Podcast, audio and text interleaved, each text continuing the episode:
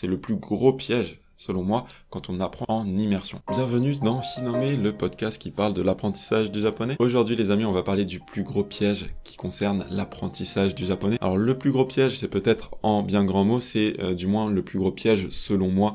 C'est vraiment une des choses qui m'a posé le plus de difficultés dans mon apprentissage jusque-là. Et c'est un piège notamment qui concerne l'apprentissage en immersion. Donc déjà l'apprentissage en immersion, petit rappel, c'est évidemment le fait de consommer beaucoup de médias natifs japonais pour apprendre le japonais, pour acquérir le japonais. Donc c'est s'exposer à énormément de japonais à travers notamment des médias natifs animé, drama, YouTube, etc. En vrai, je dis le plus gros piège, mais du coup, il y en a euh, deux. En fait, il y a un piège avant de pouvoir commencer l'immersion et il y a un piège une fois qu'on commence l'immersion, du moins des gros pièges. En fait, quand on est débutant, l'immersion on peut pas vraiment en faire encore parce que bah l'immersion, voilà, c'est quand même il faut avoir des bases si vous voulez pour pouvoir se lancer dans l'immersion. Il y en a qui se lancent sans base, c'est quand même euh, risqué et ça risque de vous frustrer. Moi, c'est pas quelque chose que je recommande. Et le plus gros piège quand on est débutant, c'est en fait de se faire un petit peu piéger par les manuels qui sont orientés débutants et euh, qui expliquent assez mal certaines notions. Pourquoi? Parce que, alors il y a plusieurs raisons, mais selon moi, une des raisons principales, c'est que bah, en débutant, en fait, la plupart des débutants abandonnent très très vite et du coup, on veut un petit peu euh, forcer du japonais pour rendre les débutants capables de parler un petit peu le plus rapidement possible. C'est-à-dire qu'on va plus vous dire ça, ça se dit comme ça, plutôt que vous expliquer ça, ça veut dire ça.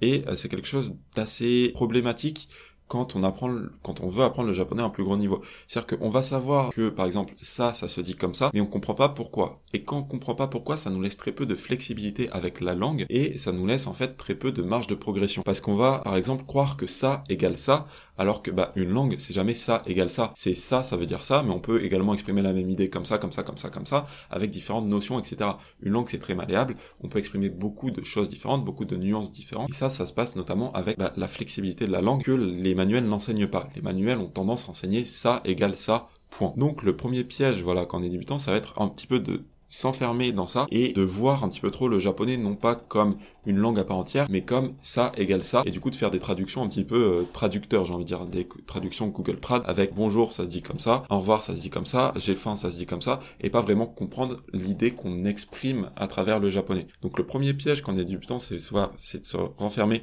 dans cette vision manuelle. Et ça, pour en sortir, moi, ce que je vous conseille de faire, c'est de regarder la masterclass qu'il y a dans les notes de ce podcast. C'est une masterclass gratuite qui dure environ deux heures, qui revient sur, voilà, ces notions qui sont généralement pas enseignées dans les manuels et qui peuvent vraiment débloquer votre japonais, qui peuvent débloquer votre vision du japonais et rendre le japonais beaucoup plus clair et vous aider à comprendre le japonais comme il est réellement. Le japonais, c'est une langue très logique, mais il faut qu'on vous l'explique correctement, et c'est euh, ce que je fais dans cette masterclass. Donc ça, c'est la première étape quand on est débutant. Débutant, c'est d'essayer de sortir de la vision très manuelle, très carrée du japonais, pour comprendre que le japonais est une langue à part entière, qui exprime ses idées d'une manière très différente du français, mais d'une manière logique. C'est juste que c'est une logique différente. Maintenant, une fois que ce stade est passé, et une fois que vous commencez l'immersion, il y a un autre gros piège selon moi. C'est le plus gros piège selon moi, quand on apprend en immersion. Faut comprendre que une fois que vous avez passé le stade de débutant, une fois que vous commencez à pouvoir faire de l'immersion vraiment avec un volume assez intéressant, eh bien le, en gros, le, facteur en fait le plus important qui va déterminer votre niveau de japonais et votre vitesse de progression en japonais,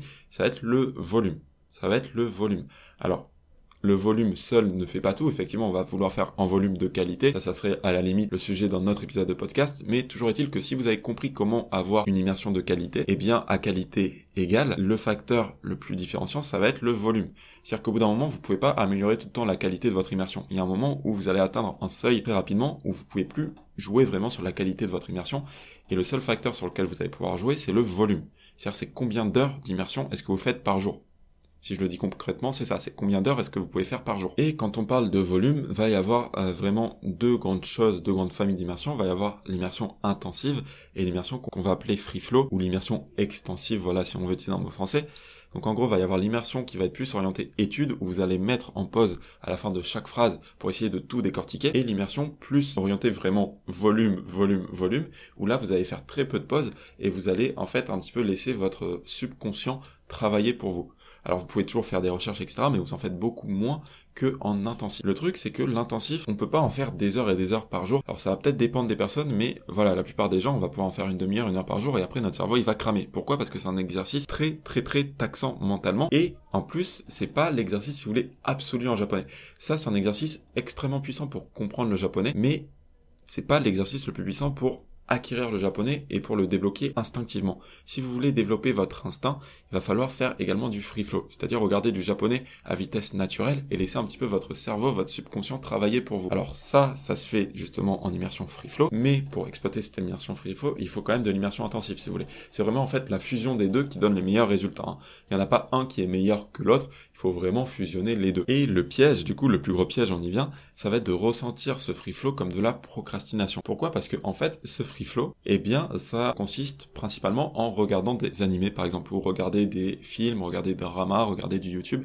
Mais voilà, ça va être regarder des médias sans vraiment avoir la sensation de travailler. Pourquoi? Parce que, en fait, vous voulez avoir quelque chose d'accessible et vous voulez avoir quelque chose qui vous intéresse, si vous voulez. Vous voulez pas ressentir ça justement comme du travail, vous voulez ressentir ça presque comme du plaisir. Pourquoi? Parce que vous voulez vous perdre un petit peu dans cette immersion. Quand je dis vous perdre, c'est atteindre un état qu'on appelle justement l'état de flow, c'est-à-dire atteindre un niveau de concentration subconscient en fait.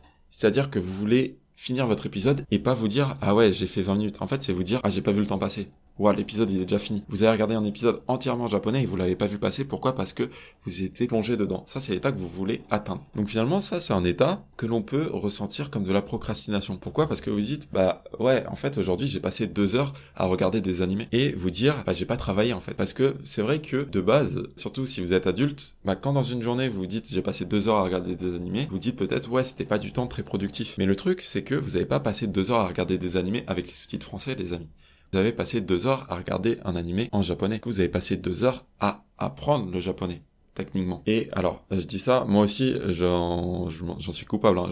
Il y a beaucoup de jours où je me dis putain, c'est chaud quand même. Aujourd'hui, t'as passé trois heures à regarder des animés. Est-ce que tu ferais pas mieux euh, d'apprendre le japonais, de faire des manuels, de, je sais pas, bosser des kanji, de faire des lignes de kanji, de faire Anki, de faire des révisions, tu vois, faire un petit peu plus euh, étudier. Mais en fait, ça, ce n'est pas forcément étudier. Enfin, c'est étudier, mais c'est pas forcément acquérir. Il faut bien comprendre que l'apprentissage de l'immersion, bah, justement, ça passe par ces phases, ces longues phases, ces phases finalement très longues de exposition à la langue qui peuvent être ressenties non pas comme du travail, mais comme du divertissement. Et j'ai même envie de dire que si vous ressentez votre free flow comme du travail, c'est très certainement que vous ne le faites pas correctement. C'est très certainement que vous avez choisi un média trop dur pour vous. Le free flow devrait se ressentir comme ça, comme du divertissement.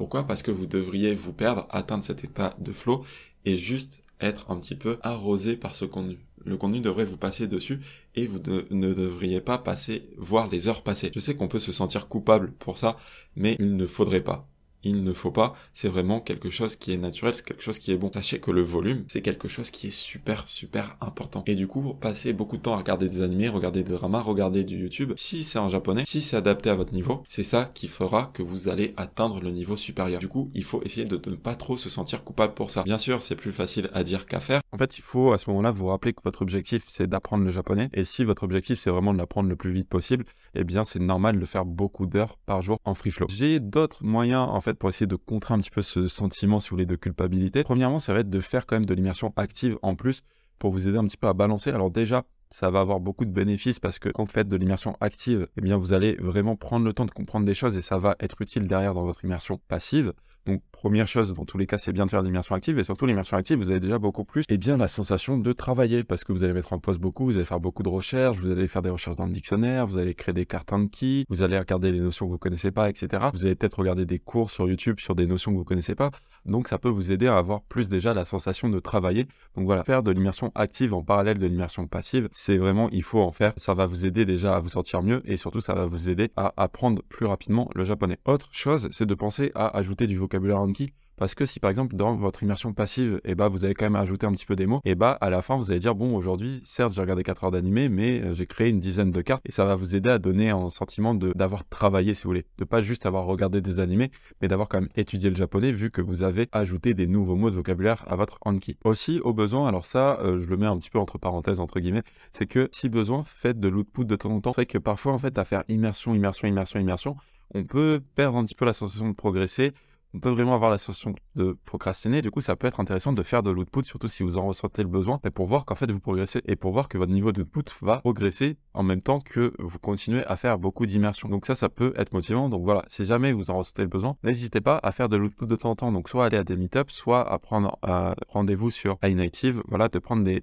leçons avec un natif pour bah, voir que tout ce que vous faites, ce n'est pas vain et que tout ce que vous faites, ça mène vraiment à des progrès. C'est ça en fait souvent pourquoi on va avoir la sensation de procrastiner, c'est parce qu'on va pas forcément voir les progrès directement et ça peut un peu nous dire ouais en fait euh, je fais rien, je regarde juste des animés.